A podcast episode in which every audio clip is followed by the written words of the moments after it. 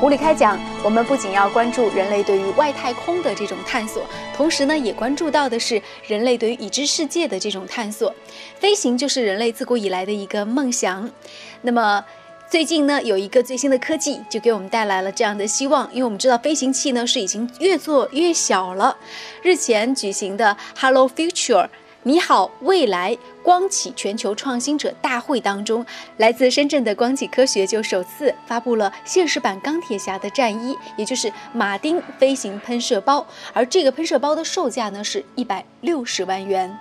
据了解呢，马丁飞行喷射包采用的是碳纤维的框架，两侧呢是有操作杆，同时配备了与 F1 赛车相同的驾驶舱，还配备了这个降落伞系统，保证它的这个安全。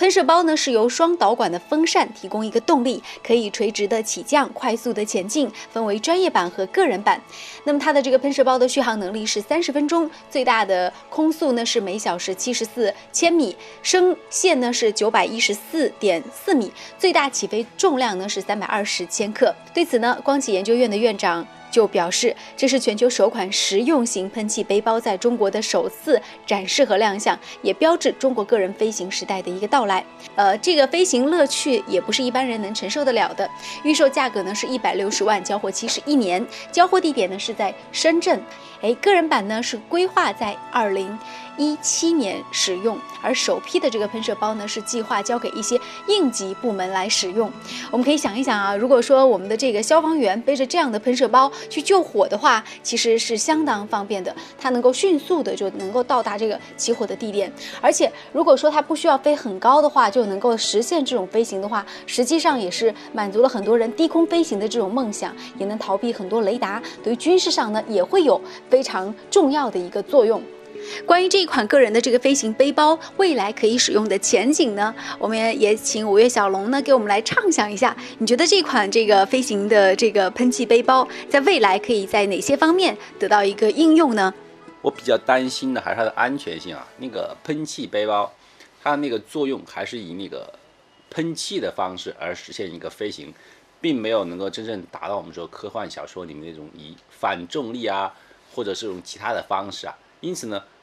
飞行器越小，实际上就意味着驾驶人员的那个危险性实际上是越大，是不是啊？你单单是一个喷气背背包，我们说在飞机上失事了，逃生的几率都比较的低，而你一个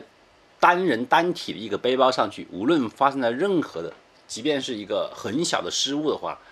那么面临的肯定就是灭顶之灾。所以它配备了降落伞呢。嗯，而且我们可以在这个人。体上面设计一些弹簧和那个充气设备，就让它在呃，如果是有意外发生的时候立刻充气。到目前为止，我们可以知道那个安全背包啊，就是说以降落伞的方式啊。但是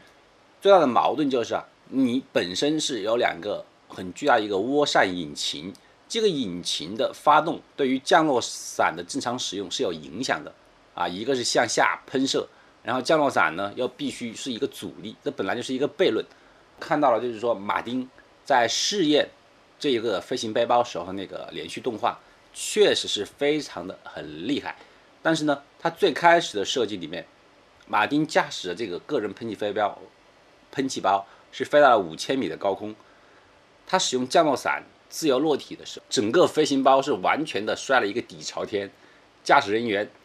绑在上面是动弹不得，非是其他人帮他解脱下来的。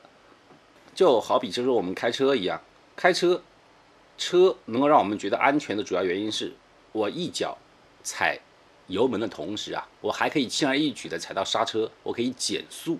那么任何的一个让我们能够高速运动的一个设备啊，关键的不在于它的速度多快，而是我怎么能够让它停下来，怎样能够快速的停下来，这样才能够保证安全。包括我们这个喷气飞包也是一样的，喷气飞包你在喷气让我飞到。三百米、一千米或者两千米高空的时候，你有什么什么办法能够让我重新回到一个静止、一个安全的状态，能够解决这样的一个技术难题的话呢？这个背包它的那个应用面才会越来越广。所以我们也期待它在技术上能够更加完善。也许我们过一百年之后再重新回过头来看当初这个钢铁侠飞行背包的发明，也会觉得是一个开创性的，同时是一个标志性的一件事情。好，感谢您关注收听这一时段的物理开讲，就到这里吧，拜拜。thank you